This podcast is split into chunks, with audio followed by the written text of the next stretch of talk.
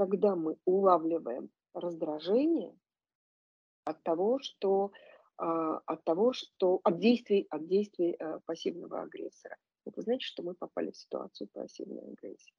И тут нам надо о себе позаботиться. Да, и переходя к заключительной части нашей беседы, а как вот мы это раздражение, этот гнев, этот дискомфорт отследили, как нам противостоять этой пассивной агрессии? Мгм, Как защититься?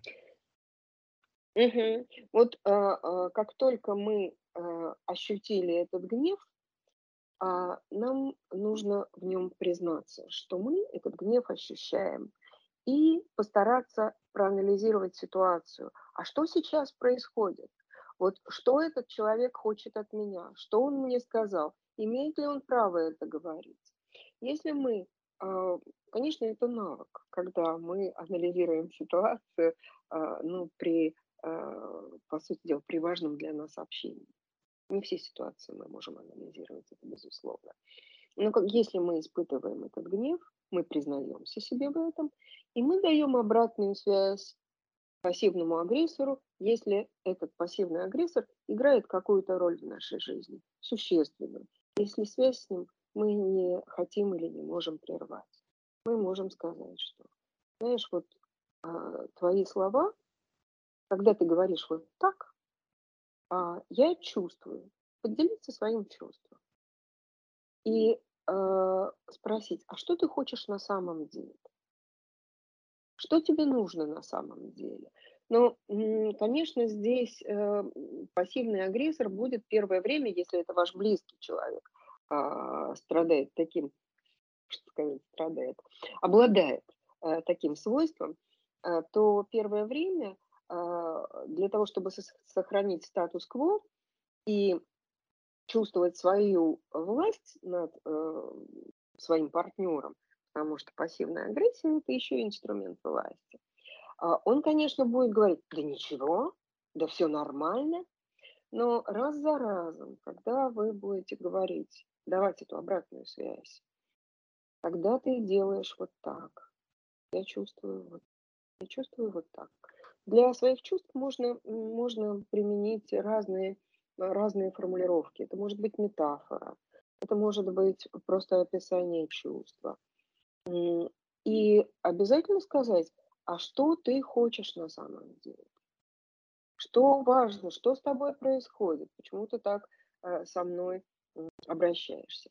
И, э, конечно, эм, иногда, может быть, даже стоит, стоит сказать человеку, если общение с ним неизбежно, что, знаешь, мне похоже, что вот твой стиль общения напоминает пассивную агрессию.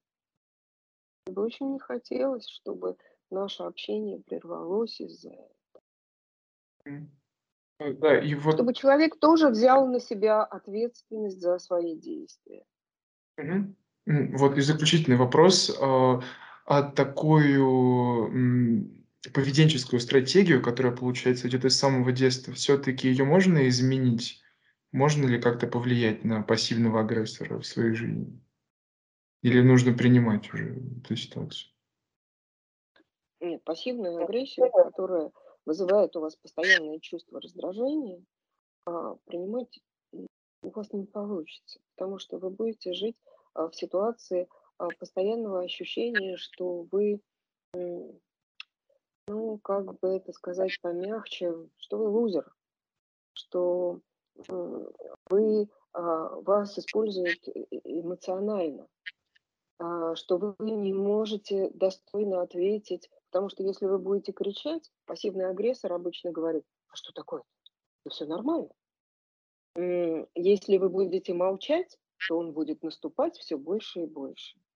Поэтому а, на пассивную агрессию, конечно, очень важно отвечать а, обратной связью сообщением и предлагать, э, предлагать сходить к специалисту а, чтобы, чтобы докопаться до причины, чтобы иногда стоит, стоит просто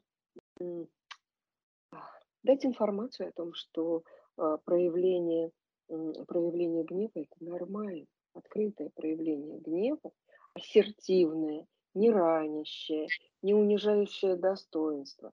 Это нормально.